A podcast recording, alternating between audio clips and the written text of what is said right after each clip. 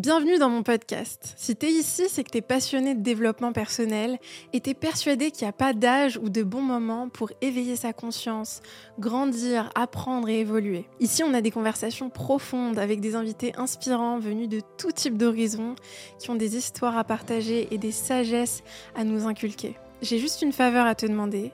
Si le podcast t'a apporté de la valeur, t'a inspiré, t'a permis d'avoir des déclics à un quelconque moment, je te serais hyper reconnaissante si tu pouvais prendre quelques secondes de ton temps pour t'abonner à la chaîne YouTube. Ça permet au podcast de gagner en visibilité et nous, ça nous permet de savoir que le contenu qu'on t'apporte te donne de la valeur et t'aide au quotidien. Et puis ça nous permet aussi et surtout de pouvoir inviter des personnes auxquelles on aurait eu difficilement accès sans que la chaîne prenne de plus en plus d'ampleur.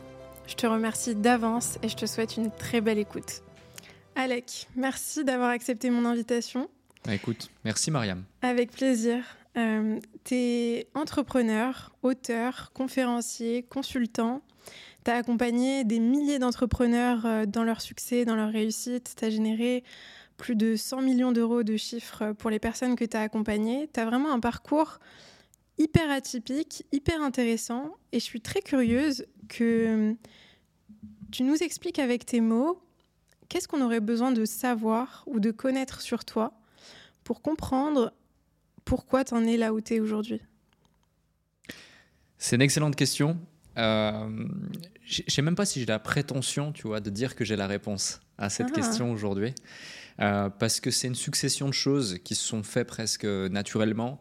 Euh, tu vois, moi, à la base, rien ne me prédestinait ne serait-ce qu'à entreprendre encore moins euh, à, avoir une réussite, un succès, et encore, c'est très, c'est très euh, euh, subjectif. Le succès la réussite, c'est propre à chacun. et j'estime en toute humilité que j'ai encore beaucoup de choses à faire. Tu vois, ça fait que quelques années maintenant, une dizaine d'années que, que j'entreprends. mais tout ça pour dire que, en fait, tu vois, euh, au début, je suis dans ces usines, j'aime pas mon quotidien, j'aime pas ce que je fais, j'ai pas envie de devenir riche, j'ai juste envie d'être libre. Donc, je vais me poser différentes questions, je vais tester différentes choses, je vais identifier ce qui va me permettre d'aller chercher potentiellement cette, cette liberté et euh, avec un taux de probabilité de réussite assez élevé. Puis, je vais le mettre en place. Je vais voir que ça fonctionne pas très bien au début, puis après ça fonctionne bien, je comprends comment ça marche puis je vais le répliquer euh, encore une fois, puis une fois, puis une fois, à une personne, puis à 10, puis à 20, puis à 100, puis à 1000, puis à plus. Euh, et au fur et à mesure, en fait, euh, des semaines, des mois et des années, en rencontrant différentes personnes, en changeant d'environnement, en me développant personnellement, en grandissant, en, continuant à acquérir de nouvelles compétences, bah, je deviens la personne que je suis. En, faisant face à différentes opportunités, certaines que j'accepte, d'autres que je refuse.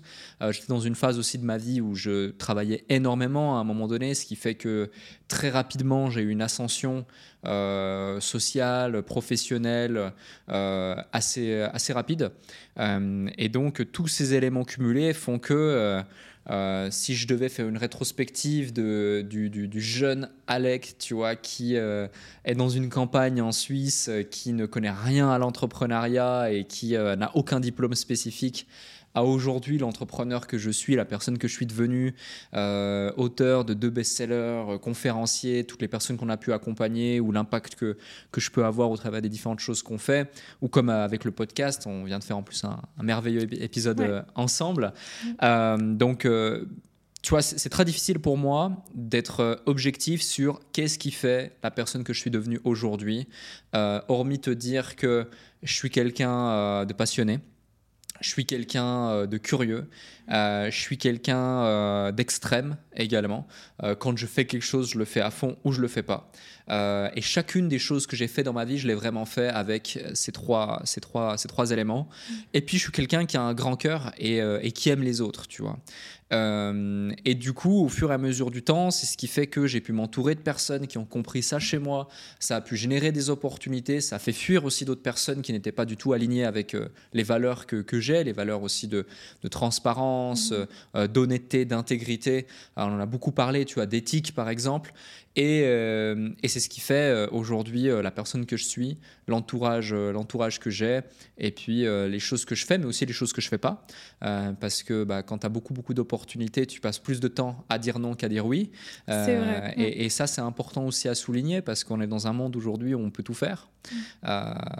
tu vois, on, l'a prouvé tous les deux, ne serait-ce que grâce aux réseaux sociaux. Tu peux, en l'espace de quelques années, devenir une référence dans ton domaine et puis pouvoir développer un business, pouvoir incarner quelque chose inspirer des milliers de personnes.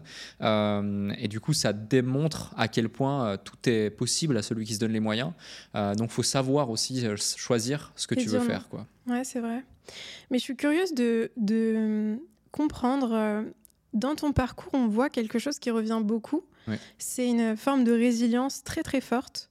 C'est-à-dire que à de nombreux moments de ton parcours, tu n'as aucune garantie, aucune preuve que tu vas réussir.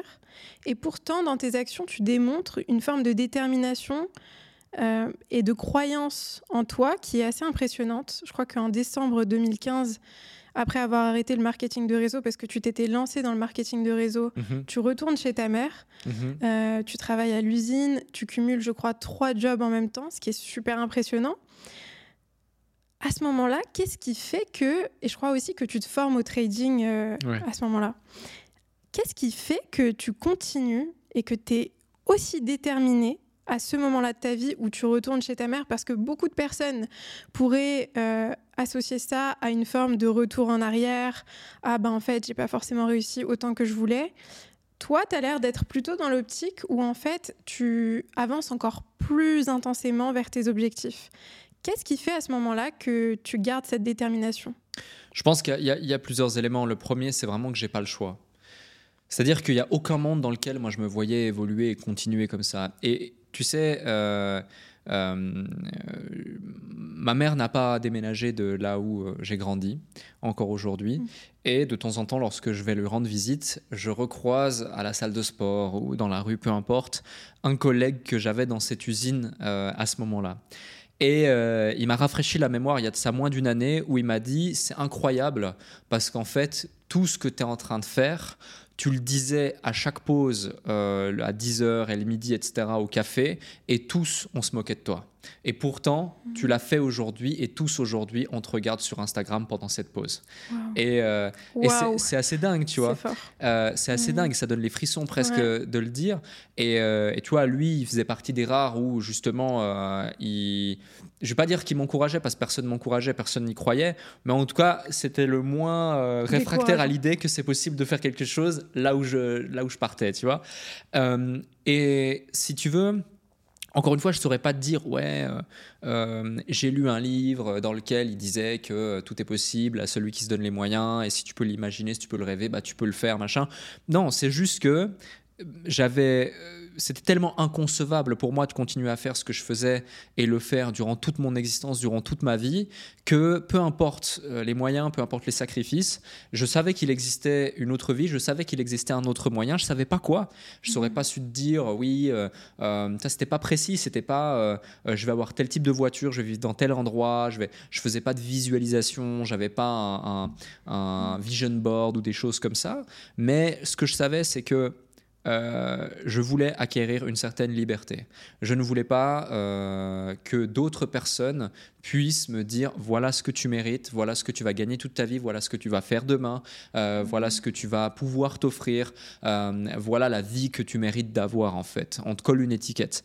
parce que le système tel qu'il est conçu aujourd'hui, je trouve, bah, en tout cas à l'époque, il ne me correspondait pas forcément. Euh, notamment le système scolaire, par exemple, où moi, toute ma scolarité, on m'a dit que je me sapais tout seul, j'étais un camp, que j'allais rien réussir dans ma vie. Ou, on te euh, disait ça? Ouais, bien sûr, bien sûr. C'était marqué dans, mes, dans mes carnets de notes euh, d'agenda.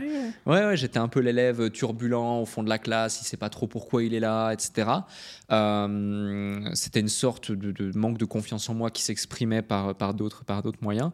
Et, et, tu vois, ce truc-là, ça m'a poursuivi et ça m'a fait me dire, ok, tu peux compter que sur toi-même en fait. Mm.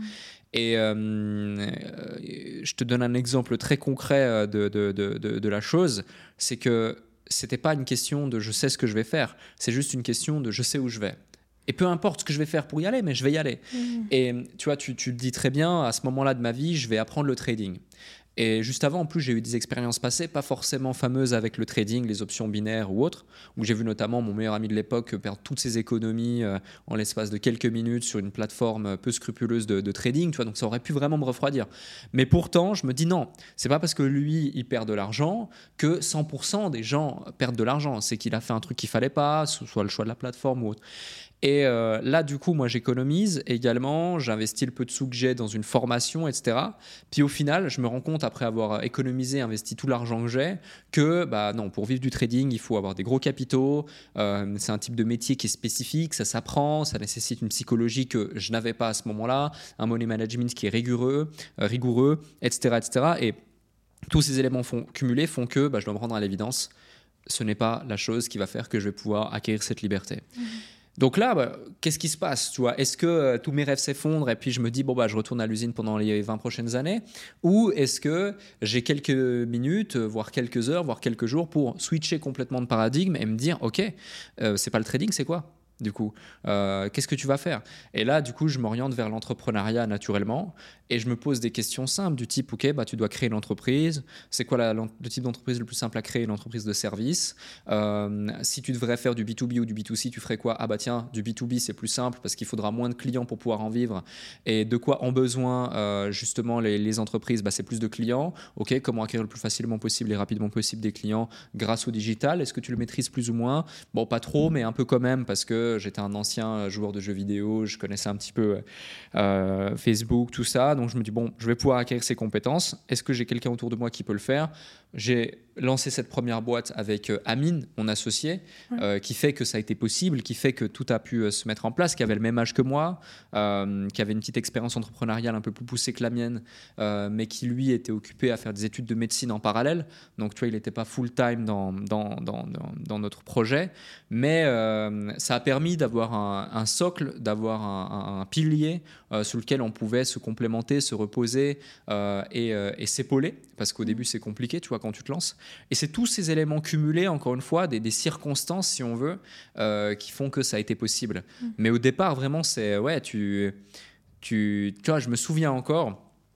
Je me formais, euh, je me formais au trading et euh, donc, je bossais dans une usine d'un groupe qui s'appelle Air Liquide. Euh, donc, le nom de l'usine, c'est pas Air Liquide, mais ça fait partie du groupe Air Liquide. Et, euh, et, si tu veux, donc, je travaillais du côté médicinal. Donc, en gros, mon quotidien, c'est quoi? C'est travailler avec une combinaison, des gants, un bonnet, des lunettes, que ce soit en plein mois de juillet comme en plein mois de décembre, parce que je travaillais avec du gaz conditionné à moins 100 ou moins 130 degrés constamment. Et du coup, bah, ça, peut être, ça peut être dangereux d'une part, il y a du bruit, il y a de l'humidité, il y a plein de trucs. Et mon job, c'était visser, dévisser toute la journée des bouteilles ou mmh. remplir des bouteilles avec euh, des gaz sous forme liquide, de l'oxygène sous forme liquide.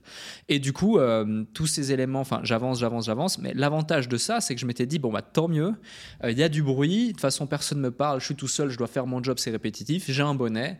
Donc, je passais mes journées, en fait, avec des écouteurs cachés sous mon gros pull à col roulé, ma grosse veste et mon gros truc, avec mon bonnet, euh, des gros écouteurs par-dessus, des, des boules caisses de chantier, et euh, j'écoutais, euh, que ce soit, alors il n'y avait pas encore les podcasts comme aujourd'hui, il y en a plein, mais euh, des formations, des vidéos YouTube, des trucs, ou quand j'avais acheté une formation de trading, bah, le mec qui faisait les formations de trading, et j'écoutais ça constamment, constamment, constamment. Je passais ma vie en fait à soit cumuler ces trois jobs pour faire des économies, donc j'étais ouvrier à l'usine le jour, agent de sécurité la nuit, arbitre de foot le week-end. Bien évidemment, aucun de ces trois employeurs sachait, savait que j'en avais un deuxième ou un troisième. et, et, sinon, bah, dès que je pouvais, je me reposais un peu, je dormais, ou alors je dormais en cachette la nuit quand euh, je faisais la sécurité. Euh, et puis à l'usine, j'apprenais des choses. Donc en fait, tout était orienté. C'était vraiment un dévouement complet et absolu à ma quête de liberté. À ce mhm. moment-là, il faut savoir que je ne dépense pas un sou. Euh, les six premiers mois, alors qu'on est en plein hiver en Suisse, euh, je préfère marcher à 5h30 du matin euh, dans la neige pendant 40 minutes pour aller à l'usine plutôt que de prendre une voiture pour économiser de l'argent. Bien sûr, je vois plus mes amis. je coupe tous les réseaux sociaux. Je n'existe plus sur les réseaux sociaux au point où des amis d'enfance avec qui j'ai passé mon enfance demandaient à ma mère lorsqu'il la voyait faire les commissions si j'avais pas eu eu un problème ou je n'étais pas décédé. c'est pour te dire, j'avais complètement mmh. coupé, tu vois, à ce mmh. niveau-là. bien sûr, pas de copine, rien, pas de sortie, je fêtais pas mes anniversaires, rien. J'achetais pas de nouveaux vêtements, rien. De toute façon, j'en avais pas besoin, j'étais toujours en, en habit d'ouvrier. Parce qu'en fait, tout était orienté vers le dévouement complet de ma quête de liberté. Et tant que j'étais pas sur la bonne voie, que j'avais pas trouvé la solution ou autre, j'aurais continué en fait. Si ça aurait dû durer, ça a duré un an et demi plus ou moins cette période. Si ça avait dû durer deux ans, si ça avait dû durer trois ans, si ça avait duré cinq ans, je l'aurais fait parce que ça avait plus de valeur que ma vie elle-même. Mmh. Euh, parce que j'avais conscience, consciemment ou inconsciemment, je pense que c'était plus inconscient et ça m'a sauvé, que euh, l'output qu'il y avait derrière avait beaucoup plus de valeur que euh, n'importe quoi d'autre que je pouvais avoir à court terme. Euh, et, que c'était la seule façon pour moi de me sauver. Parce qu'encore une fois, j'ai pas de diplôme spécifique, euh, mes parents n'étaient pas riches, euh, j'avais pas un cercle social développé, euh, je, venais d'un petit bled dans la campagne. Aujourd'hui, je me suis développé aussi physiquement, personnellement et au niveau de mon éloquence, mais à ce moment-là, j'étais quelqu'un de timide, introverti, je faisais 25-30 kilos de moins, j'avais jamais vraiment eu de, de, vie sociale ou de copains, copines, etc. tu vois, avec qui j'avais pu me, me développer personnellement et Donc, si tu veux, euh, ouais, ça m'a sauvé ce, cet état d'esprit. Et je suis incapable de te dire ça vient d'ici, ça vient de là. Mmh. Je trouve ça hyper intéressant parce que tu t'es mis dans des conditions euh, très extrêmes finalement. Tu vois, tu as coupé toute forme de distraction, euh, ce que la plupart des gens ne sont pas forcément capables de faire, je pense, parce que c'est des sacrifices énormes, tu vois. Mmh. Et je trouve que c'est important que tu en parles parce que on peut te voir aujourd'hui et se dire, euh, bah, en fait, euh, il a toujours su comment faire, euh, ça, voilà, ça a été un parcours fluide, etc. Mais on voit pas du tout cette partie-là de ton parcours, tu vois, où tu as été, as fait des sacrifices, tu as coupé ta vie sociale.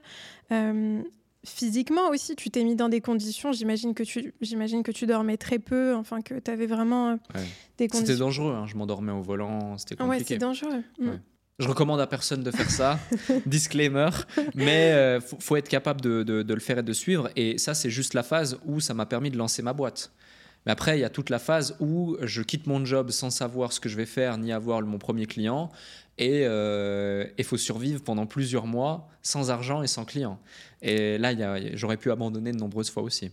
Et là, en fait, qu'est-ce que tu te dis à ce moment-là quand tu lances ta boîte Tu n'as pas encore tes premiers clients?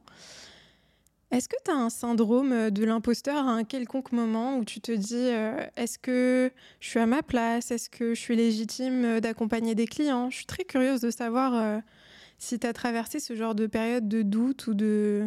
en fait, je pense que en, y réfléchissant, c'est une très bonne question parce qu'en y réfléchissant, tu vois, je pense que j'ai eu de la chance dans mon inconscience. C'est-à-dire que, en gros, tu vois, il y a beaucoup de gens, je te donne un exemple qui me vient comme ça en tête, euh, qui, euh, qui peuvent même pas imaginer être un mauvais manager parce qu'ils n'ont pas conscience euh, qu'il n'y a pas de mauvais collaborateurs, il y a très souvent des mauvais managers. Bah moi, je pouvais pas imaginer que j'avais le syndrome de l'imposteur parce que j'avais pas conscience que ça existait. Tu vois, mmh. vu que j'avais pas accès à ce type d'informations et de ressources, je suis pas un grand lecteur, par exemple il y a beaucoup de livres sur le business qui étaient déjà écrits, que ce soit en français comme en anglais. Il y avait déjà des vidéos YouTube sur le sujet qui commençaient un petit peu à émerger ou des gens qui donnaient deux, trois conseils à gauche, à droite. Mais tout ça pour dire que si tu veux, heureusement, je ne connaissais pas ces concepts. Et c'est ce qui fait que je ne me suis pas posé de questions. Je me suis juste dit, bon, il te faut des clients maintenant. Donc, où est-ce que tu les trouves? Qui ça peut être? Qu'est-ce que tu leur vends? Comment tu fais? Et j'ai tout testé. Et d'un coup, euh, par hasard, un jour, je me dis ah tiens, là, il y a une nouvelle salle de sport qui s'ouvre. Euh, je vais, je vais y aller. Je vais m'y rendre. Euh, je me rends compte que le mec qui lance la salle de sport, je le connais. Alors, c'est pas un pote, mais je le connais. on s'est déjà croisé. Je discute avec lui. Je lui demande bah, comment tu vas faire pour avoir tes premiers clients, etc. Pour le lancement. Il m'explique qu'il va faire des pancartes publicitaires, des trucs radio. Moi, je me dis bah, c'est obsolète. On va faire de la Facebook, des trucs, des machins. Moi, je lui dis, écoute, si je t'explique comment, et bien sûr, je lui dis combien ça va te coûter, ceci, cela, c'est quoi ton budget je, lui dis écoute voilà euh, mais ça, ça durait même pas une heure hein. euh, et c'était la première fois que, je vendais je closais je savais même pas comment j'allais délivrer ça je écoute si je te, je te garantis qu'en payant trois fois moins cher voire plus tu auras euh, peut-être dix fois plus de résultats et euh, on s'occupe de tout pour toi. Est-ce que ça t'intéresse euh, qu'on en parle et qu'on mette ça en place? Ouais, ok, ça m'intéresse. Euh, donc on se pose face à face, on échange. Tout ça dure 30 minutes, hein, entre le moment où je rentre dans cette salle de sport en travaux et le moment où j'en sors avec un contrat quasi signé. alors que je savais même pas ce que c'était un contrat, ni même comment j'allais délivrer. Bref, il accepte. Donc c'est mon premier contrat à 1500 francs par mois, il me semble. donc c'est dérisoire, mais c'était énorme pour moi. Et euh, là, je rentre tout excité, j'appelle Anine, je lui dis, tu sais pas quoi, machin et tout. Il me dit, ok, bon, bah maintenant, qu'est-ce qu'on doit faire? Ben, Je lui dis, bah, un, il faut que je trouve un contrat, parce que demain, je dois lui donner le contrat. Euh, deux, il faut que je trouve une imprimante parce que j'ai pas d'imprimante. Et trois, il faut qu'on réfléchisse à comment on délivre ce truc parce que je sais pas comment on délivre. Donc je lui dis, écoute, occupe-toi de, euh, du delivery, moi je m'occupe du contrat et de l'imprimante. Ok, t'inquiète, tu comptes sur moi. Euh, donc là, dis-toi, on lui parle de Facebook Ads au gars, mais c'est le soir même qu'on découvre par exemple l'existence du business manager. C'est dire à quel point on n'en savait rien en fait, on connaissait pas du tout notre domaine et notre sujet. Incroyable. C'est assez dingue. Et donc moi je tape template de contrat sur Google, je trouve un template de contrat, je lis, bon, ça fait plus ou moins sens. À cette époque, il n'y a pas de chat GPT, à cette époque, j'ai pas d'argent pour demander conseil et j'ai pas de réseau. Bon, je lis un peu, ça fait sens, ça fait pas sens, je supprime deux, trois articles que je comprends pas. Je me dis, ouais, je comprends pas, on va pas les mettre. Euh, j'ajuste deux, trois trucs, je vois ces droits français, je mets droit suisse. Euh, alors que c'est complètement faux, faut pas faire ça encore une fois. Euh, j'ai pas d'imprimante, j'ai pas d'imprimante, vas-y, je vais sonner chez tout le quartier pour quelqu'un veut bien me prêter son imprimante. La voisine d'en face me prête son imprimante, j'imprime le truc, le lendemain matin j'arrive, contrat, boum, euh, avec des jolies couleurs, notre logo et tout, machin. Il signe, c'est signé, il fait le virement, c'est parti, on démarre. Et ce client, euh, euh, bah, j'ai fait un reportage sur lui, c'était il y a 5-6 ans. Aujourd'hui, devenu multimillionnaire, c'était sa première salle de sport qu'il ouvrait avec les mêmes stratégies qu'on lui a délivrées. Il en est à sa 3 ou 4e salle de sport aujourd'hui, c'est devenu un super pote. À chaque fois que je rentre en Suisse, je le vois. Et c'est une belle histoire, tu vois. Mm. Elle aurait pu être complètement différente si on avait été mauvais dans la façon dont on a livré. C'est ça. Mais euh, si tu veux, c'était tellement inconcevable de ne pas donner de résultat à cette personne, tout comme les clients suivants, que c'était devenu une obsession, tu vois. Mm.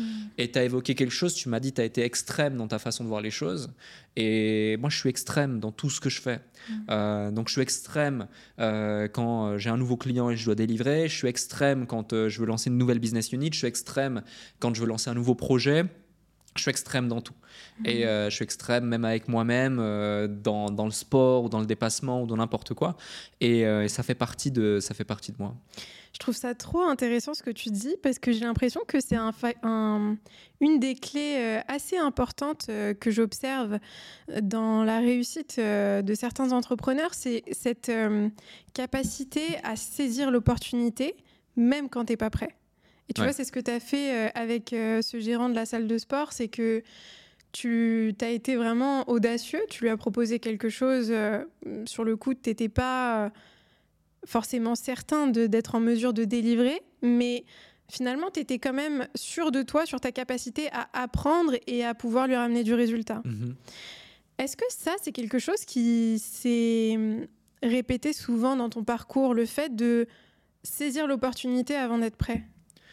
En tout cas, ce qui s'est répété souvent et assurément, c'est que tu fais face à une situation, quelle qu'elle soit, et tu trouves la solution parce mhm. que tu n'as pas le choix. C'est ça. Et, ça, c'est important, tu vois. Dans la vie, peu importe qui tu es, peu importe ce que tu fais, peu importe si c'est personnel ou professionnel, tu fais face à des situations et c'est ta façon dont tu vas réagir à ces situations qui va déterminer là où tu vas aller après. Euh, donc, euh, bah, si euh, il se passe un problème ou si tu dois trouver des solutions, euh, bah, tu as deux choix. Soit tu es figé et puis tu te dis euh, bah, c'est comme ça, j'ai pas la solution, je vais pas y arriver, et puis tu échoues. Soit tu trouves la solution et tu, tu, tu, fais en sorte de maximiser tes probabilités de succès. Mhm. C'est ce qu'on a fait. Et c'est ce qu'on a continué à faire et c'est ce que je continuerai à faire.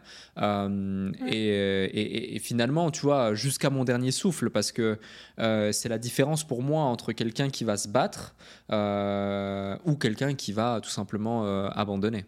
Je suis d'accord avec toi. Et je me demande aussi, euh, tout à l'heure, je voudrais rebondir sur quelque chose que tu as dit que j'ai trouvé super intéressant. C'est euh, le fait de, dire à voix haute devant les autres ce que tu vas faire dans ta vie. C'est-à-dire, euh, bah, moi, dans un tel nombre d'années, je ferai ça, ou je serai là, ou je ferai ci. Est-ce que tu penses que c'est bénéfique de partager ses objectifs, ses rêves avec les autres? C'est bénéfique à partir du moment où il y a deux variables qui rentrent en ligne de compte. La première, soit tu es complètement imperméable à la vie et à la négativité des autres. tu t'en fous en fait du jugement et de la vie des autres. Voilà, ça c'est, je ne vais pas développer parce que c'est assez clair dans, dans, ce que je dis. Euh, et la deuxième, c'est tu crées un environnement qui est là pour te pousser et t'aider à les atteindre. Euh, si tu as les deux, c'est parfait. Euh, parce que faut, faut, quand même savoir identifier auprès de quel type de personne tu dois être imperméable et auprès de quel type de personne tu dois être ouvert pour avoir le retour. Dans le premier cas de figure, bah, des gens qui effectivement n'ont pas forcément euh, atteint euh, ces objectifs ou qui vont te rabaisser ou qui vont te dire que c'est trop compliqué ou autre, euh, tu as la typologie de gens qui vont juste être jaloux ou inconscients ou, qui ont un tout autre paradigme que le tien, bah, qui vont essayer de te, rabaisser pour x ou y raisons qui leur sont propres. Tu as aussi la catégorie de gens qui t'aiment et qui tiennent à toi et qui par le fait que ça génère une certaine peur en eux et de par leur paradigme, ils ont envie de te canaliser euh, typiquement les parents, souvent c'est ça, euh, ou euh, même dans le couple ou des choses comme ça, ça peut aussi, mhm. non, mais freine un petit peu, ralentit, mhm. etc. Alors que toi, tu as tout sauf envie de freiner et ralentir. du coup, il faut savoir faire la part des choses là-dessus et puis prendre le, le, le, bon et faire la, voilà, le tri du mauvais et autres. Et puis par contre, bah, tu as les gens qui, eux, sont là pour te pousser. Et on en parlait tout à l'heure, justement, l'environnement, tu la moyenne des cinq personnes qui t'entourent. Et c'est important de se créer un environnement. moi, dans mon cas, j'ai une chance c'est que j'ai jamais eu d'amis euh, quand j'étais petit. Je suis incapable de citer euh, un ami euh, que j'ai vraiment eu sincèrement, qui s'est vraiment intéressé à moi quand j'étais petit, quand j'étais jeune, que ce soit homme ou femme. donc, tu vois, t'en citer un avec qui je suis resté en contact, c'est impossible parce que j'en avais même mmh. pas à la base. et c'est aussi pour ça, je pense que je suis tombé par exemple addict aux jeux vidéo parce que j'ai trouvé, je me sentais plus vivant dans le virtuel, dans le monde virtuel que dans le réel, de par le fait que j'avais pas forcément de, de cadre, de vie, etc. Je comprends, Et, euh, et tu vois, euh, j'ai pas eu besoin de supprimer les personnes négatives de mon existence, vu qu'il y avait personne dans mon existence. Donc j'ai pu au fur et à mesure faire venir des gens plus positifs dans mon existence. Euh, certains bah, sont, sont, sont, partis ou j'ai simplement fait en sorte qu'ils partent. D'autres sont restés et sont encore là aujourd'hui, euh, comme par exemple un que j'ai cité tout à l'heure qui est Amine, euh, et, et, qui lui a été une inspiration et quelque chose d'extrêmement positif pour moi et qu'il est encore aujourd'hui au quotidien où on est en contact permanent, on se voit toutes les semaines, on n'habite pas loin l'un de l'autre et puis on est comme, comme des frères aujourd'hui, tu vois. Mmh. et, et ce genre de personnes, je pense qu'il y en a très très très très peu que tu rencontres dans une vie, mais une fois que tu les as rencontrés, bien choisis et que tu sais cultiver ces relations qui peuvent te faire grandir euh, énormément, quasi à l'infini, euh, eh bien, euh, il faut leur accorder la valeur qu'elle a. Et c'est inestimable. C'est exactement. c'est super intéressant parce que justement, en parlant d'Amine, je, je t'ai vu en parler dans d'autres podcasts. Ouais. Tu as l'air d'avoir une super belle amitié avec lui, et même, euh, comme tu dis, c'est comme ton frère. La loyauté, ça a l'air d'être quelque chose de super important pour toi.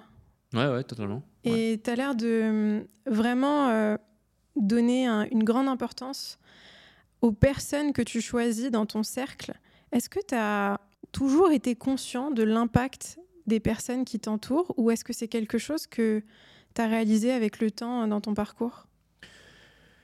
Euh, je pense que je l'ai réalisé avec le temps parce que j'avais pas le niveau de conscience, de connaissance et de compétence que j'ai aujourd'hui pour aujourd'hui voir l'importance que ça a. Euh, peut-être qu'inconsciemment, oui. Mais par contre, tu vois, tu parles de loyauté. Mmh. Euh, moi, je suis prêt à mourir pour, pour la loyauté, tu vois. Vraiment, je suis prêt à tout perdre pour la mmh. loyauté. Je suis prêt à, passer à côté d'opportunités euh, euh, de dizaines de millions, de centaines de millions euh, pour la loyauté, pour l'éthique, pour la dignité, pour cette, ces valeurs qui fait de toi euh, j'ai envie de dire presque un homme, mais en tout cas qui fait de toi une personne qui est respectable, qui est honorable, selon mon paradigme.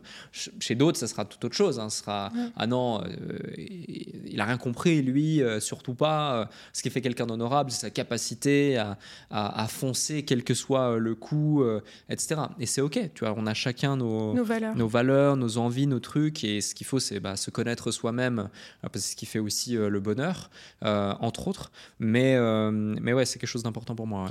Est-ce que ces valeurs, tu les as, on te les a transmises, par exemple dans ta famille, dans ton, dans l'environnement où tu as grandi, ou est-ce que c'est des valeurs que tu as développées par toi-même? Comment est-ce que tu as développé ces valeurs? Euh, Je pense que j'ai été euh, un tant soit peu influencé euh, par mon entourage, peut-être, sans m'en rendre compte réellement. Mais après, il faut savoir que j'ai grandi à l'âge de deux ans, mes parents se séparent. j'ai vu très très peu mon père. Euh, des fois, même, je le voyais pas pendant un an, pendant deux ans, etc. À la suite de quoi il est décédé. Donc, euh, j'ai grandi euh, sans mon père. j'ai grandi seul avec ma mère. C'était pas forcément toujours facile, mais elle a fait de son mieux. Mhm. J'étais quelqu'un d'assez réservé quand j'étais jeune, mis de côté à l'école. J'avais pas forcément un grand cercle social. les profs aussi me, me, me stigmatisaient, me catégorisaient. j'étais un mauvais élève à l'école. De par peut-être tous ces éléments, ça fait que j'avais pas forcément de plaisir à le faire. je me suis réfugié dans les jeux vidéo. Euh, ça m'a fait du bien, mais on ne peut pas dire en tout cas que euh, les jeux vidéo, ou en tout cas les gens que je côtoyais dans les jeux vidéo, m'ont forgé des valeurs mmh. euh, ou un état d'esprit de, X ou Y chose. donc je pense que je me suis plus fait tout seul au fur et à mesure. Force peut-être de, de, douleur que j'ai eu en moi au fur et à mesure du temps, parce que parfois c'était assez compliqué pour, pour différentes raisons dans, mon éducation, dans mon quotidien, chez moi ou autre. Mais mais, euh, c'est pas quelque chose qui. Euh, enfin, j'ai pas pris conscience du fait de ah tiens, euh, je te donne un exemple, je sais pas moi, ok. Toute ma vie, j'ai vu mon père ou ma mère faire ça spécifiquement et ça fait partie de moi, je peux pas mmh. machin. Ou par exemple, la valeur dépassement de soi et sport, qui est, qui est, aussi quelque chose qui est important pour moi.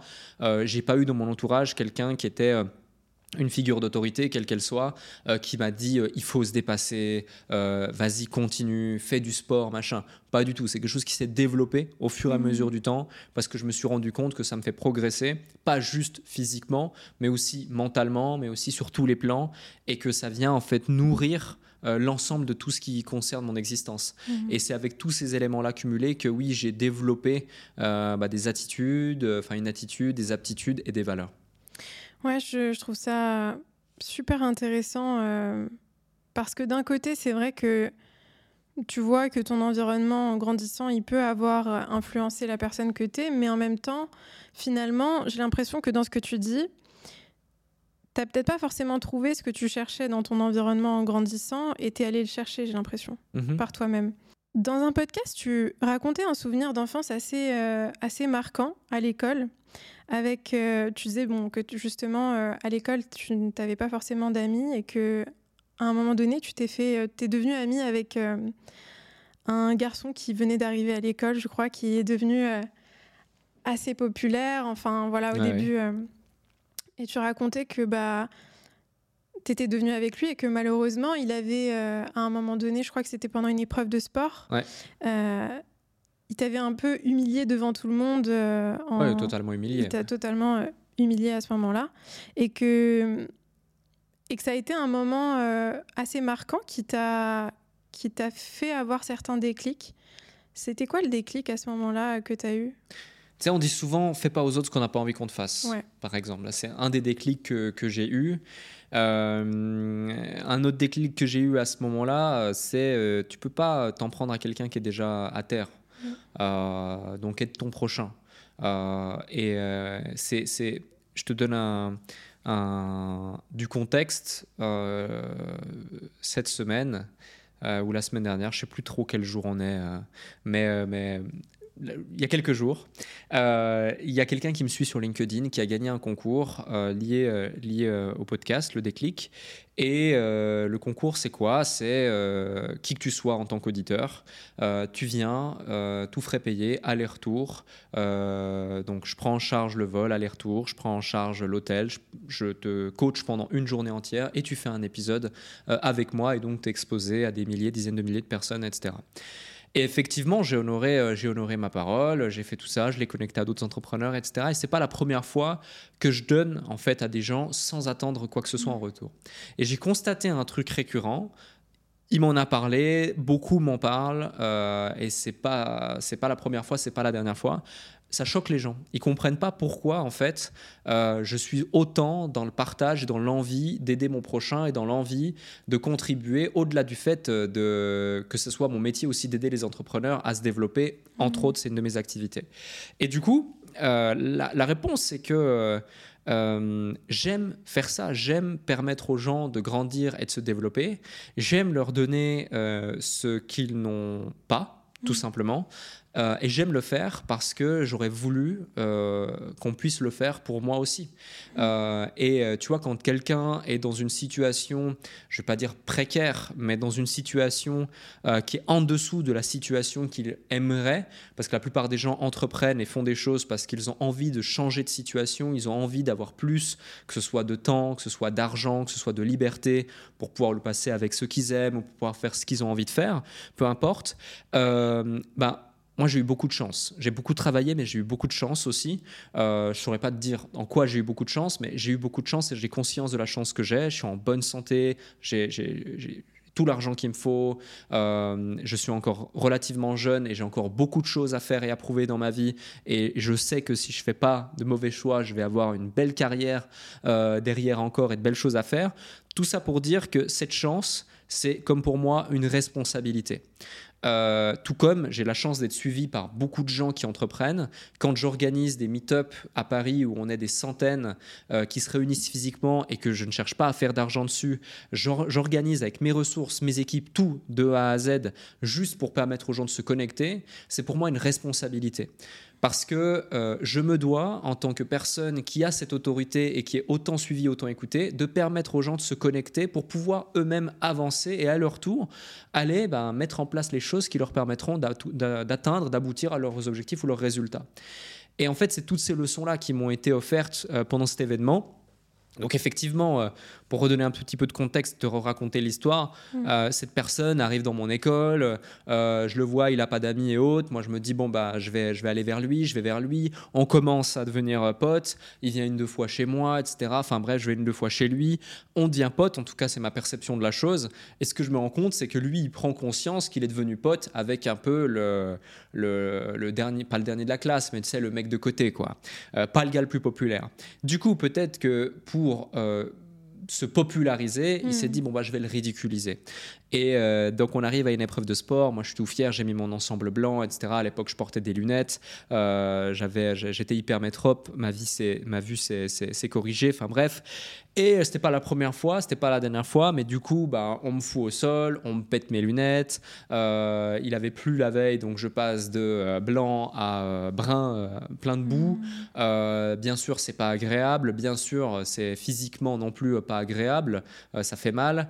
et puis bah je retourne, je rentre euh, avec euh, même ma récré, mon goûter euh, qui est tombé dans la boue, qui est même plus mangeable, mes vêtements complètement limite déchirés, détruits et, plus portables, mes lunettes cassées dans une main, et puis de toute façon, je voyais pratiquement plus clair parce que juste je pleurais toutes les larmes de mon corps. Et, je rentre comme ça, et tu vois, en, rentrant et en marchant, je me pose plein de questions et je me dis pourquoi en fait, tu vois. Euh, et il y a beaucoup de situations dans mon enfance où, euh, où ça s'est plus ou moins passé.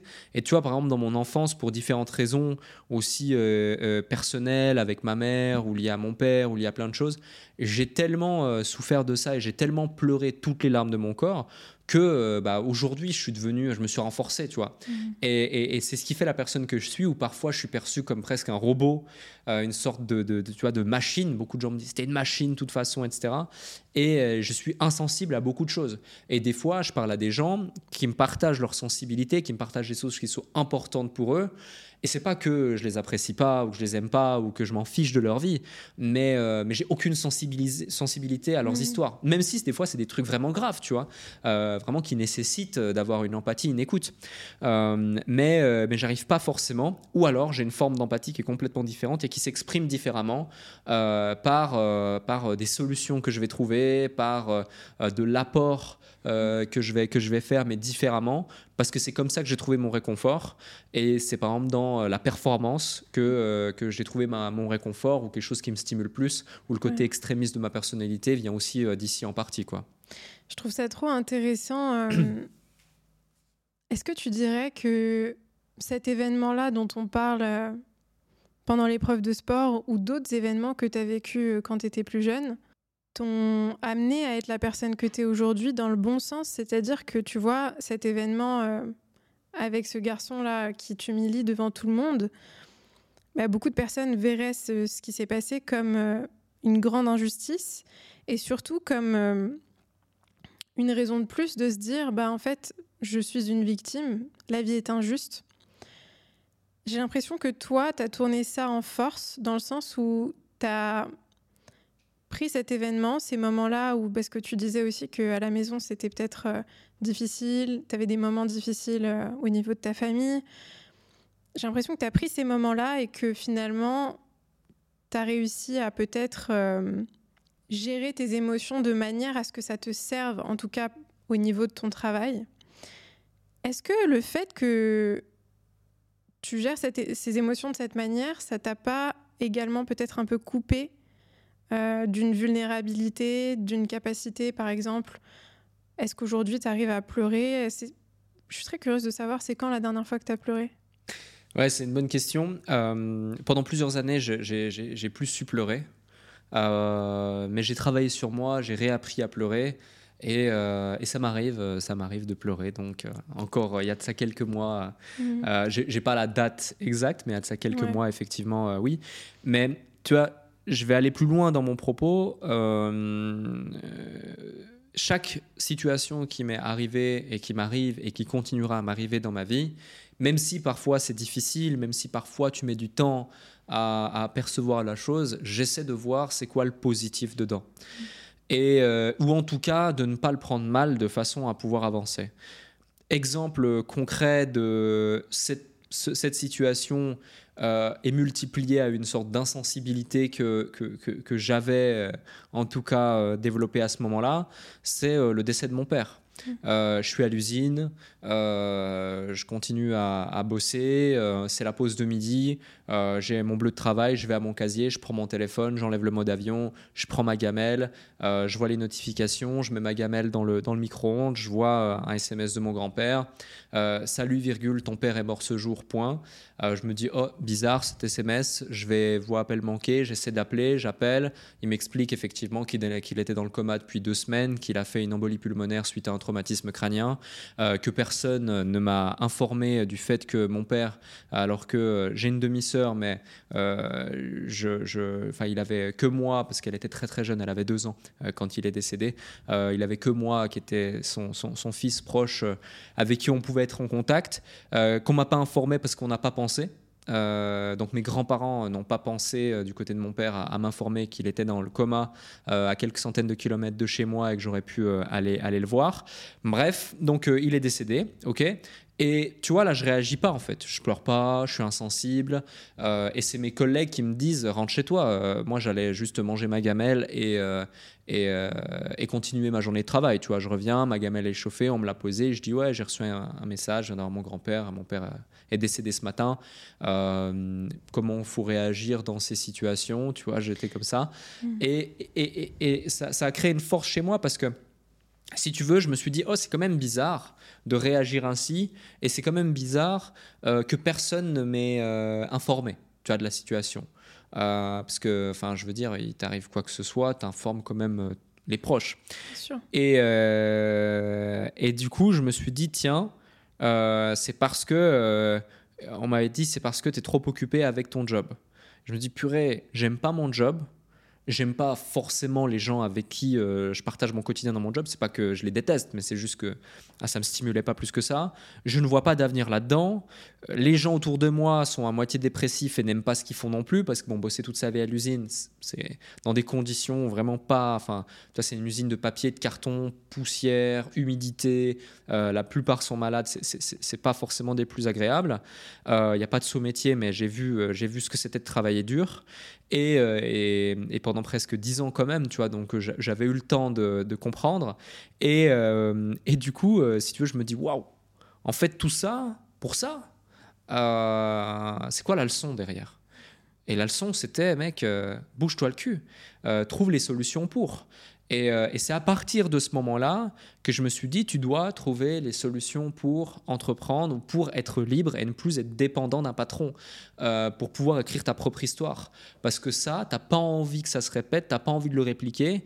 Et tu vois, euh, je pense que moi, par exemple, un, truc qui est important dans ma vie, c'est pas juste le business, c'est d'avoir vraiment une santé, une forme physique olympique, être vraiment bien dans mon corps, bien dans ma peau, bien dans ma tête, mais c'est aussi fonder une famille, par exemple. Mm. ça, c'est important pour moi. Et tu vois, je me disais, ok, un jour tu vas être père, tu auras un, deux, plus, moins, peu importe, enfant c'est quoi le message que tu veux transmettre? Euh, Quelle responsabilité tu as en tant que père? Euh, C'est mm. quoi les valeurs que tu veux véhiculer? Et euh, c'est quoi le père que tu veux être pour tes enfants ou le, grand-père que tu veux être pour tes petits-enfants derrière? Et, tu vois, toutes ces questions cumulées font que, au bout d'un moment, tu vois, tu le fais plus uniquement pour toi, mais tu le fais aussi pour les autres. Euh, et, c'est triste de dire ça, mais tu vois, je peux pas être fier de mon père euh, par rapport au choix qu'il a fait, etc., etc. J'ai beaucoup de respect pour lui et paix à son âme, mais euh, la leçon qu'il m'a offert, c'est ben il faut aller plus loin, il faut faire les choses différemment, il faut oser. C'est de là peut-être d'où me vient cette résilience et cette force de caractère, mhm. parce que je sais en plus que si j'avais entrepris et, fait les choses que j'ai fait aujourd'hui, euh, j'aurais pu moi peut-être l'inspirer ou l'aider à devenir une meilleure personne euh, et, euh, et, derrière, derrière avancer, faire, faire d'autres choix et donc avoir une vie qui se termine différemment ou peut-être qu'elle ne se serait pas terminée. Tu vois. Donc c'est tous ces éléments cumulés qui fait que je me suis dit, bon, tu peux pas changer ce qui s'est passé, mais tu peux changer ce qui va se passer. Euh, par contre, c'est à toi de le faire, tu vois. Et, euh, personne ne le fera à ta place. Mhm. Euh, personne va te lever le matin, personne va, va, faire ce que tu dois faire. et ça, c'est hyper important que les gens le comprennent. C'est que peu importe qui vous êtes, peu importe ce que vous faites. Et on parle beaucoup de mon parcours et j'ai l'impression d'être un petit peu le euh, Camilero en mode Ah, on n'était pas gentil avec toi à l'école, à la maison et avec ton papa, machin, qui est décédé. C'est non, c'est juste la vie. Mais il y a des gens qui ont beaucoup, beaucoup, beaucoup, beaucoup moins de chance euh, que je n'en ai eu. Dans mon malheur, j'ai eu énormément de chance quand même. Euh, il y a des gens déjà enfin, qui, sont pas nés même en Europe. Il y a des gens qui n'ont pas pleine capacité de, leurs bras, de leurs jambes ou même de leur cerveau. Il y a des gens qui vivent des choses abominables et atroces avec leur famille, leurs amis, leurs parents, leur entourage. Euh, enfin bref, il y, a énormément de choses qui font que j'ai eu beaucoup, beaucoup plus de chance que n'importe qui. Mais qui que vous soyez, quoi que vous fassiez, peu importe là où vous avez démarré, là où vous êtes aujourd'hui ou là où vous voulez aller demain, euh, personne ne le fera à votre place, encore une fois. Et soit tu te trouves des excuses et puis effectivement, bah, tu te morfonds sur ton sort, soit tu sors grandi de chacune des choses qui t'arrivent et puis tu avances et t'évolues dans la direction que tu veux aller. C'est totalement vrai, totalement. Et je trouve ça beau en fait parce que dans cette histoire avec ton père, d'une certaine manière, on pourrait croire qu'il t'a pas aidé, mais en fait, euh, finalement, c'est comme s'il t'avait aidé en te montrant ce que tu. Ah, c'est un cadeau. C'est un cadeau, ouais. Tu as toujours eu ce mindset de te dire euh, quelle est la leçon derrière, quel est euh, l'apprentissage que je peux avoir derrière les expériences que je vis? Parce que tu vois, quand tu me racontes la manière dont tu as appris son décès, c'est très violent, c'est très brutal. C'est Comment tu as fait pour te, pour te dire euh, bah, qu'est-ce que je peux apprendre de ça? Parce que je, pense aux personnes qui nous écoutent et qui vivent des situations, euh, peu importe la situation, mais des situations qui leur tombent dessus mhm. et euh, qui peuvent être très brutales, très difficiles à gérer et qui se disent bah, en fait, moi je suis victime de cette situation et je dois la subir. Ouais. Euh, en fait, bon, déjà, j'ai le beau rôle dans, dans, dans, cette situation parce que je suis un petit peu dans la posture du trader, tu sais, qui euh, analyse les marchés a posteriori et qui te dit euh, non, mais là, c'était visible, on a cassé la résistance, donc c'est maintenant qu'il fallait vendre ou qu'il fallait acheter, etc. Regarde, il y avait le signal. Mais qui, par contre, lorsqu'il est face à son écran, est dans l'incapacité de prendre la bonne décision tu vois, bizarrement. Mmh. Donc, analyser une situation a posteriori et de se dire, euh, comme je viens de le faire, bah, ça te fait grandir, etc., machin, c'est assez facile. Et pour la plupart des gens, peut-être qu'ils se disent ça euh, en nous écoutant. Et ils ont raison. Euh, parce que quand tu es dans cette situation, bah, tu te dis pas, en tout cas, moi, clairement, j'avais pas les compétences ni la hauteur nécessaire en termes de prise de conscience pour me dire je te dis un exemple, qu'est-ce que penserait le Alec du futur, la personne que tu veux devenir de cette situation, ou par exemple, dans 10 ans, t'en penseras quoi de ça et dans quelle mesure ça t'aura impacté, etc., etc tous ces trucs, je les avais pas. Euh, aujourd'hui, c'est différent et je suis dans une situation qui est différente et donc effectivement, j'ai beaucoup plus de facilité euh, au quotidien à pouvoir tirer le positif des choses, même les pires. Euh, mais je pense que c'était inconscient en fait. Mmh. et j'étais tellement dans cette routine, dans ce truc, tu vois, que je, je, me posais pas forcément de, de questions plus que ça. Juste, j'avançais euh, et s'il y a bien un truc qui détermine ma personnalité, c'est que je suis loin d'être le plus intelligent.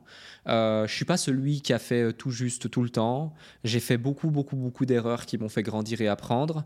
Par contre, je suis vraiment celui qui n'a jamais abandonné, qui a toujours cru en lui, euh, qui a eu cette capacité à s'adapter. Tu l'as évoqué euh, tout à l'heure, un des premiers traits de personnalité que tu as identifié, qui est une de mes plus grandes forces, c'est la résilience. Ça, je l'ai toujours eu. Et c'est ce qui fait que finalement, tu vois, j'étais là il y a 10 ans, je suis là aujourd'hui, je serai là dans 10 ans, je serai là dans 30 ans, jusqu'à mon dernier souffle en fait. Et, ça, ça fait partie de moi. Et il y a peu de gens qui ont cette capacité de, tenir aussi longtemps, d'être disciplinés, d'être carrés, d'être fidèles à leurs valeurs. Euh, et il y en a peu qui ont conscience de à quel point c'est exacerbé chez moi dans ma personnalité. Mais ceux qui le savent, en fait, ils, bah, ils peuvent me faire limite une confiance euh, aveugle, tu vois, parce qu'ils savent, en fait, que quand on me confie quelque chose ou une mission et que je l'ai vraiment accepté, il euh, n'y a, rien qui peut m'empêcher euh, d'y arriver. Mais rien. Il n'y a, rien du tout, tu vois. Quitte même des fois que ça devienne malsain, parce qu'il y a ce mm. côté extrême, tu vois. Et ça l'a été dans certaines, dans certaines situations. donc là aussi, tu apprends, tu apprends, tu apprends, puis après tu dis, bon, peut-être que c'était un peu trop extrême, peut-être que j'ajuste deux, trois trucs, tu vois, quand même, on apprend mm. de ses erreurs. Mais, mais globalement, on n'en tire que du positif. Ouais. Bah, en fait, c'est intéressant de voir que, tu vois, la loyauté, c'est une valeur hyper importante pour toi dans ta relation avec les autres, mais également, finalement, dans ta relation avec toi-même, tu es, très loyal envers toi-même d'une certaine manière. Pour ceux qui nous écoutent et qui se disent, parce que, tu vois, tu partages une croyance profonde en toi-même il y a des personnes qui nous écoutent et qui se disent euh, oui, mais peut-être que lui, euh, on a cru en lui quand il était plus jeune, tu vois. Peut-être que lui, euh, bah, peut-être que sa mère lui répétait qu'il allait faire de grandes choses. Je trouve que les gens ont beaucoup cette, tu vois, cette, ils se racontent beaucoup cette histoire que les gens qui réussissent, et eh ben, il y avait des gens autour d'eux qui croyaient en eux. Est-ce que toi, il y a eu quelqu'un dans ton enfance, en grandissant, qui a vraiment cru en toi et qui t'a donné cette croyance-là? Ou est-ce que c'est quelque chose que tu as dû développer par toi-même euh, Non, personne n'a jamais cru en moi. Ok. Euh, personne m'a jamais euh, inculqué ce que tu viens d'évoquer. je ne vais pas forcément trop rentrer dans les détails, mais au contraire, même, on a plus brisé toute forme de potentielle confiance en moi ou croyance en mes capacités à aboutir à quoi que ce soit, ou en tout cas euh, on s'est euh, donné de la peine pour essayer de le faire euh, au fur et à mesure des années, etc., et dans différents, dans différents cadres. certains l'ont fait de façon complètement inconsciente, maladroite, sans vouloir forcément le faire. Et force est de constater que ça a renforcé quelque chose en moi qui fait que ça a fait l'effet contraire. Donc peut-être que dans cet effort et dans cet exercice, euh, qui a duré vraiment euh, presque toute ma vie, hein, euh, par différentes personnes, pas uniquement toujours les mêmes, mais ça a justement fait l'effet inverse et ça m'a aidé. C'est une hypothèse. Mhm. mais en tout cas, non, j'ai pas eu de modèle spécifique ou de personnes spécifiques qui ont cru en moi. Et je pense que moi-même, pendant longtemps, je croyais pas non plus en moi. Ah, c'est intéressant que tu, tu dises ça. Ouais. J'avais pas confiance en moi du tout, moi. Mhm. tu vois, j'étais quelqu'un de très timide, introverti.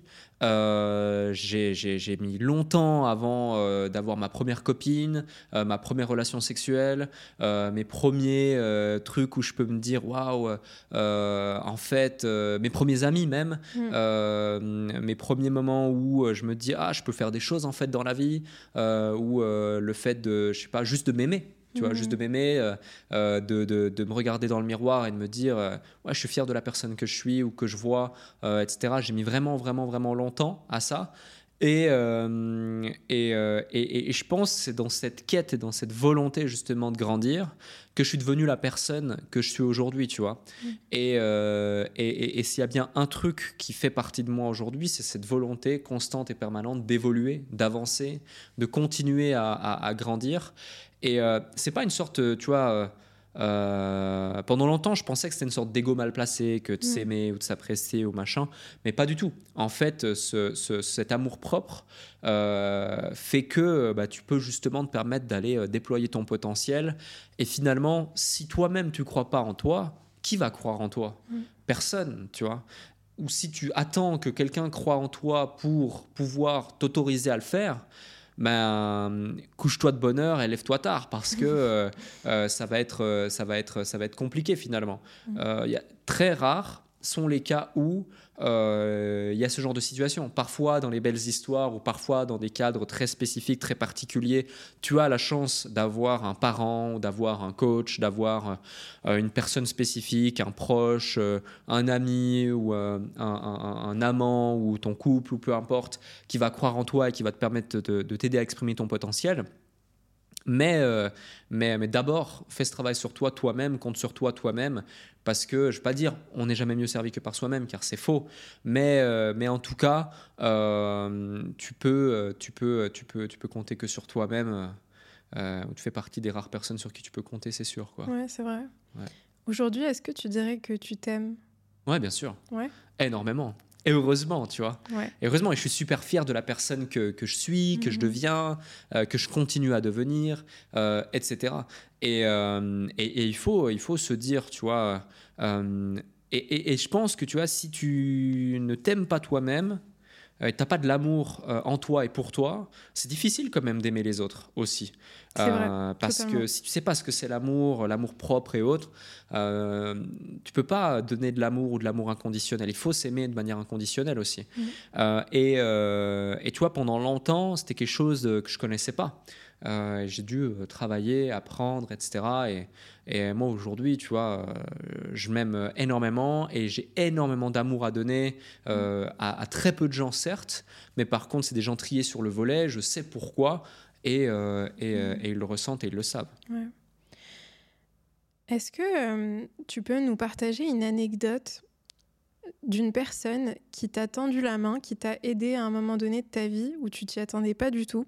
Ça peut être un inconnu, ça peut être quelqu'un de ton entourage. Euh, je te demande ça parce que je trouve que l'entraide, c'est une euh, valeur que tu partages beaucoup. Tu vois, tu te donnes beaucoup, tu es très généreux dans, ton, dans ta manière de donner, d'aider les autres.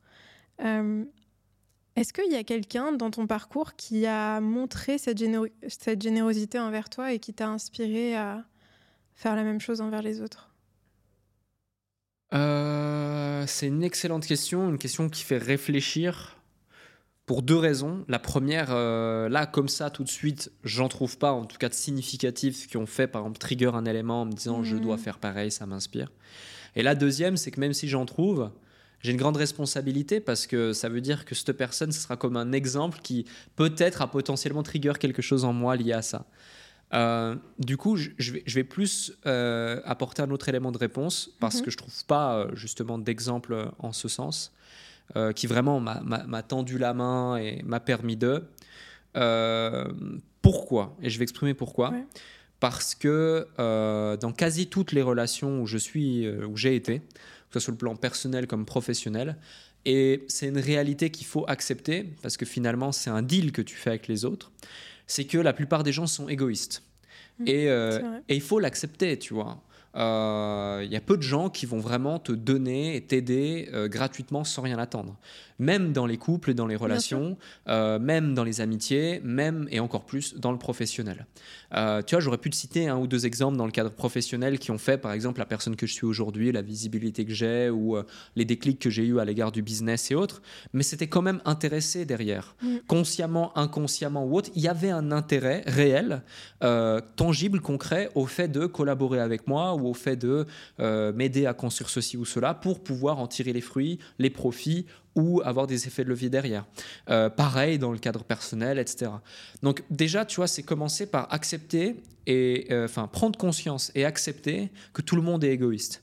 Et si tu prends conscience et acceptes que tout le monde est égoïste, bah, tu comprends aussi comment fonctionne la psychologie humaine, mm. comment fonctionne l'autre, comment fonctionne la persuasion, la persuasion et la vente. Et donc comment fonctionne le business et le marketing également. Et, euh, et c'est pour ça que la plupart des gens qui créent un business parce que c'est un produit qu'ils avaient envie d'avoir sur le marché ne fonctionnent pas. Parce qu'ils ne s'intéressent pas à ce que les gens veulent, mm. mais ils créent un truc qu'eux auraient voulu potentiellement. Mais la réalité, c'est que ce que tu veux toi et ce que le marché veut, c'est pas la même chose. Du coup, c'est tous ces éléments qui font que non, je peux pas te donner un exemple d'une personne en particulier qui m'a euh, mm. tendu la main et qui a fait que mon chemin de vie allait là et d'un coup il allait là absolument, etc. Mm. Il y a quelques personnes spécifiquement qui ont marqué mon parcours positivement, euh, mais euh, on avait tous intérêt à ce que ça se fasse. D'accord, ouais. Tu, tu, je comprends. Tu vois pas une personne qui a fait ça de manière désintéressée Non. Non, c'est intéressant. Ou en tout cas, peut-être pas, peut-être pas suffisamment ou assez pour, pour que ça te marque. Pour que ça marque et qu'elle ait cette responsabilité ici euh, dans ton podcast euh, et sur le plateau et aux yeux de nos auditeurs euh, mm. qui t'écoutent et qui te suivent. D'ailleurs, mettez un like à, cette vidéo, à ce travail. Regardez le studio qu'on a ici. On est dans un endroit mais magnifique là, franchement. Grâce à toi, franchement, c'est super, super beau. Avec plaisir. Mais tu vois, pas suffisamment en tout cas pour me marquer assez l'esprit mm, derrière. Je comprends.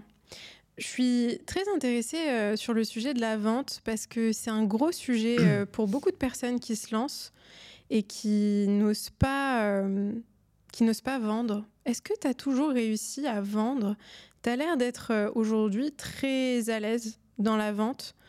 Est-ce que tu as toujours été à l'aise? Est-ce que c'est quelque chose qui peut, selon toi, s'apprendre, se développer? Tout peut s'apprendre, tout peut se développer. 100%. Euh, et, tu vois, non, j'ai jamais, euh, j'étais pas forcément à l'aise dans la vente, euh, encore moins quand il s'agit de me vendre moi. Tu vois, anecdote simple. je vais t'en donner deux rapidement. Quand j'avais les bureaux à Genève avec l'agence, j'avais recruté une de mes premières collaboratrices, c'est une assistante qui appelait à ma place parce que je n'osais pas appeler. Vraiment, je n'osais pas appeler.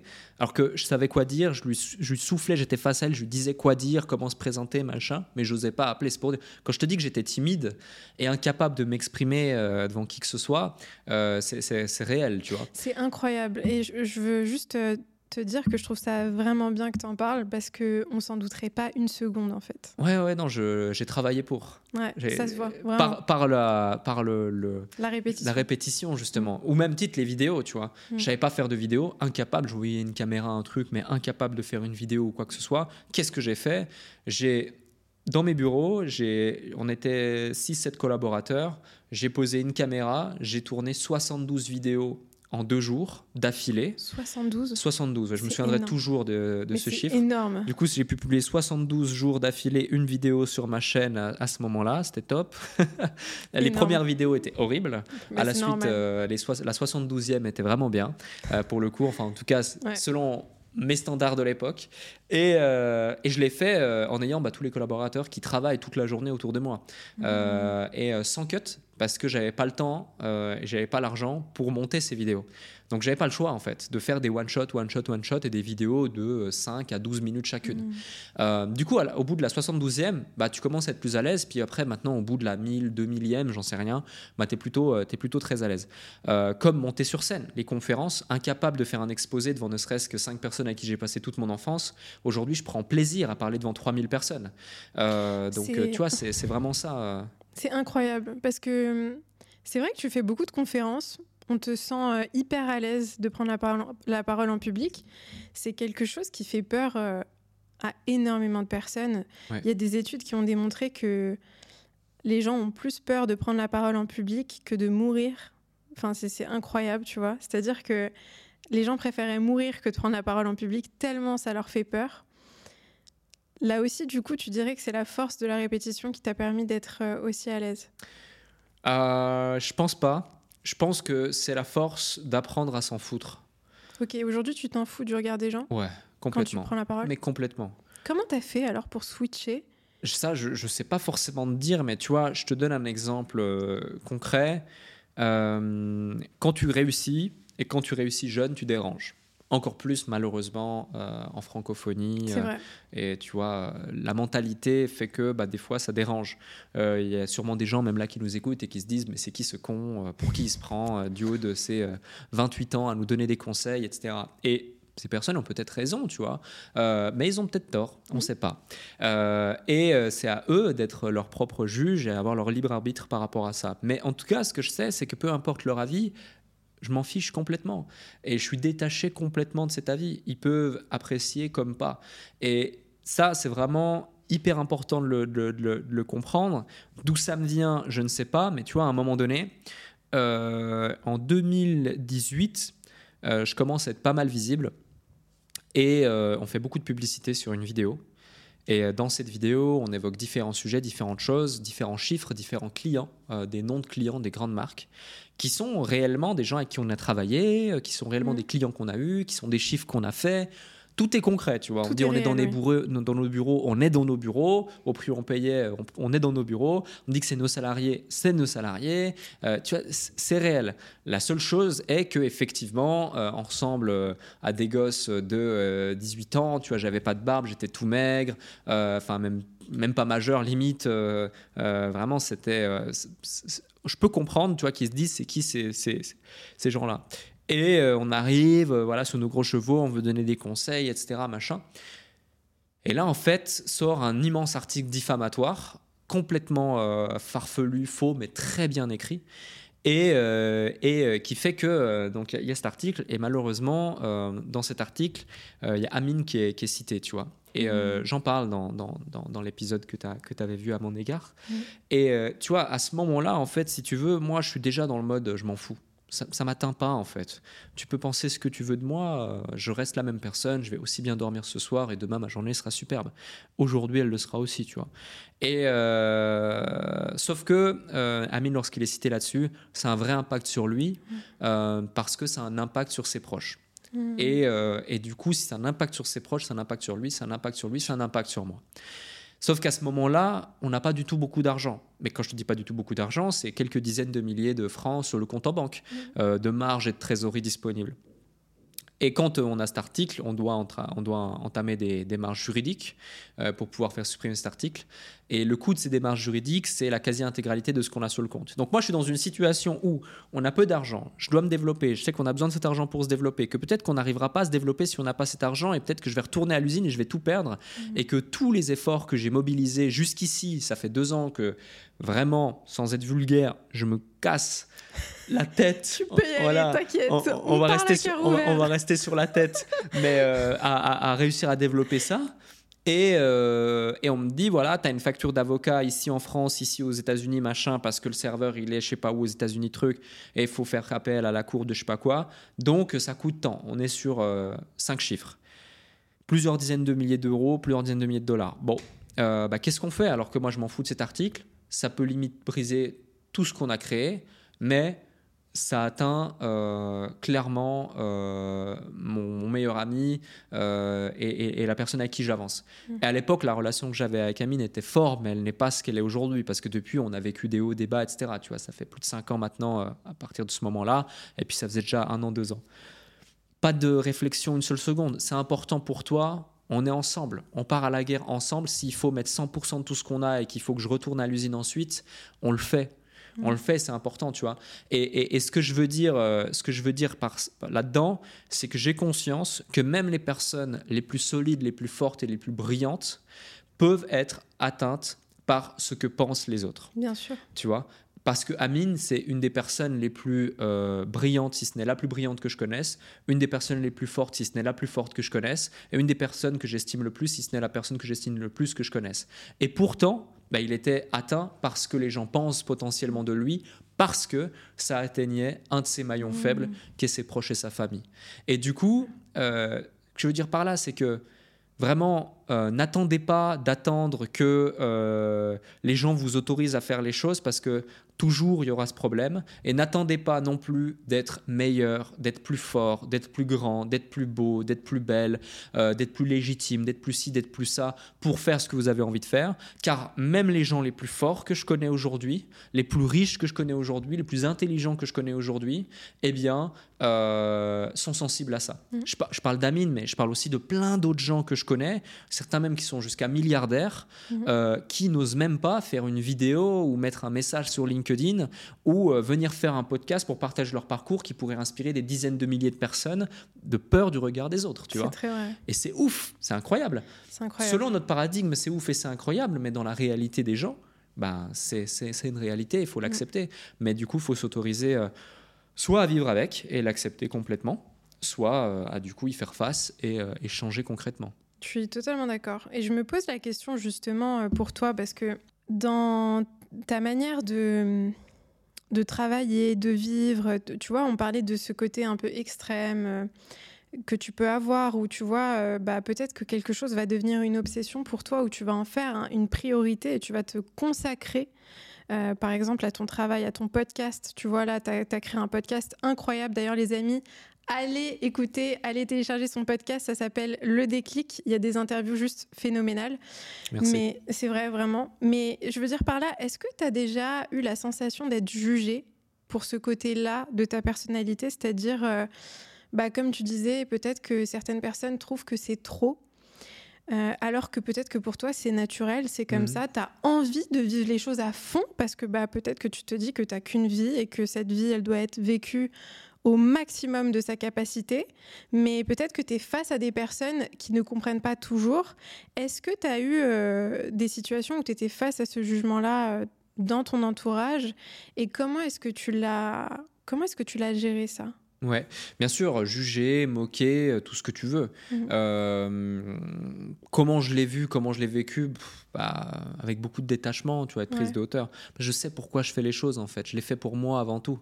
Mhm. Euh, voilà, je sais.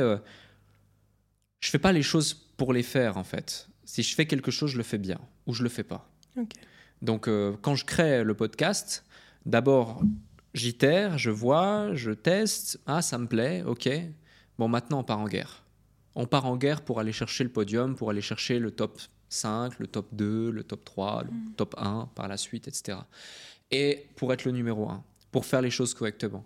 Et euh, c'est comme ça que je vois les choses, tu vois. Quand je crée un produit, je crée pas un produit euh, euh, pour créer un produit. Je crée un produit pour servir mon client de la meilleure façon qui soit, qui trouve aucune autre solution qui est ne serait-ce que du même niveau sur le marché, et pour à terme le faire tellement bien et le faire tellement de manière récurrente que je suis le numéro un sur ce domaine.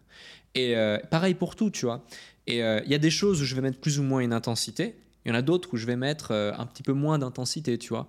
Mais du coup, en sachant pourquoi tu fais les choses, tu t'en fous complètement du regard des autres. C'est très vrai ce que tu dis. Et euh, ouais, voilà, il faut accepter d'être jugé. Et souvent, tu sais, quand tu es. Je te donne un exemple euh, euh, concret. Voilà, imaginons le, le podcast ou, ou, ou n'importe quoi. Tu vois, tu as des gens qui vont juger, critiquer, dire ceci, dire cela. Ok.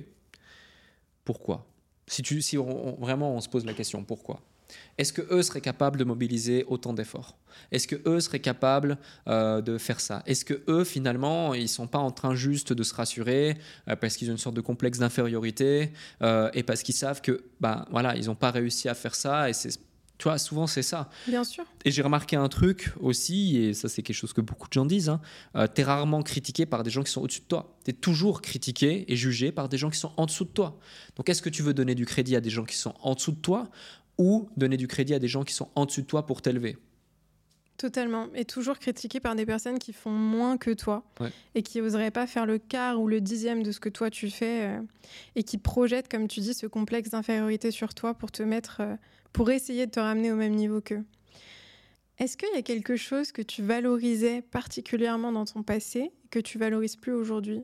Ça peut être par exemple, euh, je sais pas, posséder des biens matériels ou je sais pas, euh, bah, par exemple le regard des autres, ou quelque chose dont, auquel tu donnais beaucoup d'importance, mais qui n'a plus forcément de valeur à tes yeux aujourd'hui euh, C'est une très très bonne question. peut-être, peut-être, ouais, peut-être le regard des autres, tu vois. surtout dans un monde où tu dois montrer, tu dois prouver. tu sais, moi, j'ai entrepris relativement jeune. Je, devais, je devais prouver et faire en sorte que les gens aient confiance en moi dans une industrie qui était assez obsolète. Tu vois, quand je vendais des prestations de services de marketing digital en Suisse avec mon agence et que j'avais 20 euh, euh, ans et que je ressemblais plus à faire 16 euh, ans, que j'avais à peine mué, que j'avais pas de barbe, que j'avais des lunettes, des boutons encore sur le, sur le front, etc.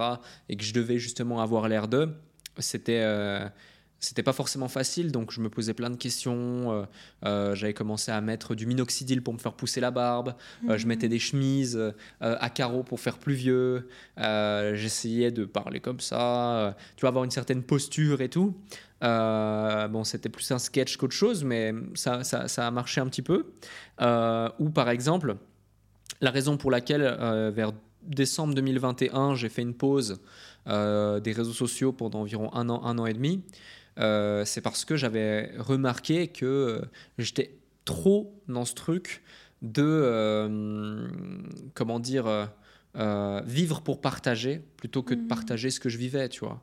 Dans, dans, ce truc perpétuel de surenchère à euh, t'as mis cette montre, donc je dois mettre une montre meilleure. Euh, tu conduis cette voiture, je dois conduire cette voiture. Hmm. Ah, tu vas en voiture, bah moi j'y vais en hélico. Ah, tu prends la, business, moi je prends la first. Euh, tu habites au 16e, moi j'habite au 30e. Euh, tu vas dans une étoile Michelin, non, moi c'est trois étoiles Michelin. Et tu vois les stories, hmm. les trucs, le vlog, le machin. Surtout quand tu es dans mon industrie, où là maintenant moins, parce que moi je m'adresse plus forcément aux gens qui se lancent, où j'ai créé des choses pour qu'ils puissent le faire euh, gratuitement à nos côtés et puis euh, évoluer, tu vois, comme mon bouquin, des choses comme mm. ça, ou le podcast, je le fais vraiment pour donner, contribuer euh, et permettre à ceux qui veulent se lancer de vraiment pouvoir le faire sereinement. mais mais tu vois, à l'époque, c'était différent. Tu es, face à d'autres acteurs où c'est un peu fake it until you make it. Et c'est un peu vendre du rêve, si on veut. Mm. Voilà, les gens qui, par exemple, veulent faire, je sais pas moi, euh, c'est très cliché ce que je veux dire, mais du e-commerce, euh, du business en ligne ou du e-commerce, bah, qu'est-ce que c'était les vidéos avant du e-commerce ou du business en ligne? Euh, C'était des yachts, enfin des femmes sur des yachts, des grosses voitures, des liasses de billets, mmh. du lifestyle, du voyage, une villa à Malte ou je sais pas où, et tu es comme ça en train de siroter ton cocktail sur, sur une bouée licorne, et puis tu vis ta best life, tu vois. J'ai jamais voulu rentrer à fond dans ça, mais j'ai failli vraiment tomber euh, complètement là-dedans. Je l'ai fait aussi d'une certaine façon à, haute intensité, mais plus classe, on va dire, mmh. euh, que ça. Euh, tu vois, j'ai jamais voulu rentrer dans la femme est un objet et qui te montre ta réussite, etc. ou autre. Ça mmh. m'intéressait pas du tout. c'est pas dans mes valeurs. mais mais j'ai pu, j'aurais pu, j'aurais pu complètement tomber à fond dedans. Mais tu vois, il m'est arrivé par exemple de me dire, bah, je vais là-bas parce que je peux rentrer en hélico, ça fait une story sympa, ou je prends ce dessert parce qu'il est mmh. stylé, ou je prends ce type de véhicule parce que tu as le chauffeur en costume et puis tu as la Mercedes machin avec les couleurs comme ça et ça fait bien. Euh, ou je prends la business, pas parce que je veux prendre la business, mais euh, parce que c'est pour faire la story. Et, euh, et en fait, je pense que c'est lié à l'industrie, certes. C'est lié au fait que je suis parti d'en bas et je vais me prouver que, peut-être. C'est lié à la sensibilité au regard des gens que j'avais que je n'ai plus et euh, c'est lié à la surenchère globale. Mais il y a aussi un point, c'est qu'au bout d'un moment, quand, et je dis vraiment ça en toute humilité, tu arrives à un point où tu n'as plus trop besoin de prouver. Tu vois, mhm. aujourd'hui, j'ai pas besoin de prouver que je suis en capacité d'aider euh, des business à se développer. et on me demande plus, c'est quoi tes avis, tes témoignages T'as aidé, as déjà aidé des clients, machin, comme quand on peut te demander quand tu te lances, et c'est normal, tu vois, mhm. parce que ça fait un certain temps que je suis là et les gens ne peuvent que se rendre à l'évidence que il s'est passé des choses et ça s'est plutôt bien passé et ça continue de bien se passer. Mhm. Du coup, pareil, tu vois, à l'interne, je ressens ce truc de même si je continue tous les jours à me prouver à moi-même que et à me challenger pour grandir, pour évoluer, parce que j'ai encore beaucoup de choses à faire. J'ai plus besoin de prouver aux autres. Hmm. Et c'est un, espace assez puissant quand tu arrives à ce stade où tu sens que tu n'as plus rien à prouver et du coup tu fais les choses non pas peut-être par peur mais plus par euh, d'un espace de volonté euh, très sincère en fait, de, hmm. de, vouloir être meilleur. Est-ce que, je suis curieuse, est-ce qu'il y a quelqu'un dans ta vie à qui tu n'as pas pardonné et à qui tu sais que tu devrais pardonner pour avancer dans ta vie? Non. Non? C'est une très bonne question. Ouais. Ça aurait pu, hein. Mais non, non, non, non. Et bah ça, c'est ouais, c'est génial. Trop bien. Posez-vous, euh, posez-vous la question Posez-vous euh, cette question, j'aime bien cette question. Très très bonne question. On arrive aux dernières questions. Est-ce qu'il y a quelque chose qui te fait encore peur aujourd'hui et que tu n'as pas encore affronté? Euh, j'ai affronté récemment la peur de mourir. C'est vrai? Ouais, je me suis vu mourir. Euh, et quand j'ai affronté cette peur et je suis toujours là, tu vois, je touche du bois, c'est cool. Mm. Euh, eh bien, je me suis dit, je me suis posé cette question. Est-ce qu'il y a encore autre chose, tiens? Une fois que tu as affronté la peur, tu, tu vois vraiment la peur, la, la mort, la mort devant toi, tu te dis, ouais, est-ce qu'il y a autre chose? Et je vais pas dire j'ai peur de rien, tu vois, j'ai peur de rien, je suis un fou, machin. Non, non, pas du tout. C'est pas là où je veux en venir. Mais j'ai pas de peur absolue en mode. euh, tu vois, des gens qui ont peur, je sais pas moi, des araignées ou euh, du vide ou j'en sais rien. Mais non, non, j'ai pas de peur particulière. Mais par contre, affronter la peur de mourir, ça te fait relativiser sur pas mal de choses. Et qu'est-ce que ça t'a appris du coup d'affronter cette peur? Euh, que, euh, que, que les choses, elles peuvent... euh, en fait, tu as une fraction de seconde où tu- tout peut basculer, positivement comme négativement, tu vois. Vraiment, littéralement, Mhm. une fraction de seconde. Et même quand tout va bien. Du coup, il faut juste profiter de chaque instant, vivre euh, chaque instant comme si c'était le dernier. Euh, tu vois, il y a- il y, a une citation qui est belle, c'est euh, Vis chaque jour comme si c'était le dernier et euh, apprends comme si tu allais vivre une éternité. Et c'est vraiment ça, en fait. Parce que plus tu apprends, plus tu grandis, plus tu es, riche, mais pas financièrement, mais tu es riche euh, en tant que personne, en tant qu'individu. euh, euh, et, et- et ça enrichit l'âme, ça enrichit plein de choses. Euh, et puis surtout, bah, derrière, tu kiffes si tu vis comme si c'était chaque jour le dernier. Quoi. Mhm. Donc moi, tu regardes mes journées. C'est n'importe quoi, tu vois. Ça démarre tôt, ça finit tard. euh, Je fais ce que quelqu'un fait en une journée. euh, euh, Enfin, ce que certains font en une semaine, en une journée, voire ce que certains font en un mois, en une journée. Mais qu'est-ce que j'aime ça? Et Mhm. qu'est-ce que j'ai ce sentiment de, de- de- de vivre? Et de l'autre côté, j'apprends de plus en plus, ça je suis en phase d'apprentissage, tu vois, euh, à ne rien faire et apprécier Ah, rien faire. c'est hyper compliqué ça pour moi. Très très compliqué. Ouais. Ça doit être challengeant. ouais, Hyper challengeant. Presque impossible, presque impossible. Ouais, c'est- je suis d'accord Ouais. que c'est pas facile. euh, Mais du coup, c'est quoi ton intention en apprenant ça? Qu'est-ce que tu aimerais ressentir ou expérimenter? Est-ce que c'est parce que tu veux être plus présent avec toi-même? Ouais, que- c'est ça, plus présent, apprécier l'instant présent, euh, plus présent avec moi, plus présent avec les gens qui m'entourent, euh, et voir ce que ça peut m'apporter, tu vois. Mm. Euh, on ne sait pas ce qu'on ne sait pas. C'est vrai, tout à fait. Est-ce que tu es heureux aujourd'hui? Ouais. Ouais? Ouais. Trop bien. Avant que je te pose ma dernière question, si vous avez écouté l'épisode, si vous avez aimé ce que vous avez entendu, n'hésitez pas à nous mettre des commentaires, à nous faire vos retours sur les réseaux sociaux. Si vous nous écoutez sur YouTube, à mettre un like, à vous abonner à la chaîne. Et si vous nous écoutez sur Apple Podcast ou Spotify, à laisser un avis euh, sur le podcast. Et mettre les 5 étoiles. Les 5 étoiles, les amis. Euh, et également, je vais partager tes réseaux sociaux, ton podcast, le déclic, ton livre, les nouveaux entrepreneurs. On va mettre tout en lien en dessous du podcast. Dernière question. Qu'est-ce que tu dirais au petit Alec s'il était devant toi?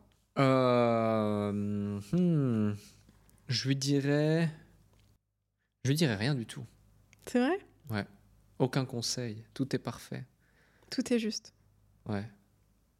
Parce que si je commence à intervenir, euh, tout serait différent et ça se trouve, je serais pas là face à toi, euh, je ferais pas ce que je fais. Euh, tu vois, des fois, une fraction de seconde peut tout changer. Mm. Comme une phrase, comme un mot, comme un fait, comme une personne, comme. Donc, euh, je laisserai tout comme ça a été. Le meilleur comme le pire. Franchement, je suis... c'est très beau. C'est vrai. En fait, le fait que tu dises ça, ça montre que tu es reconnaissant finalement pour tout ce que tu as vécu. Et ça, c'est fort. Merci Alec, c'était trop bien. Merci à J'ai toi. adoré notre discussion, merci. Moi aussi. Merci. Et hâte que ça sorte. Hâte également.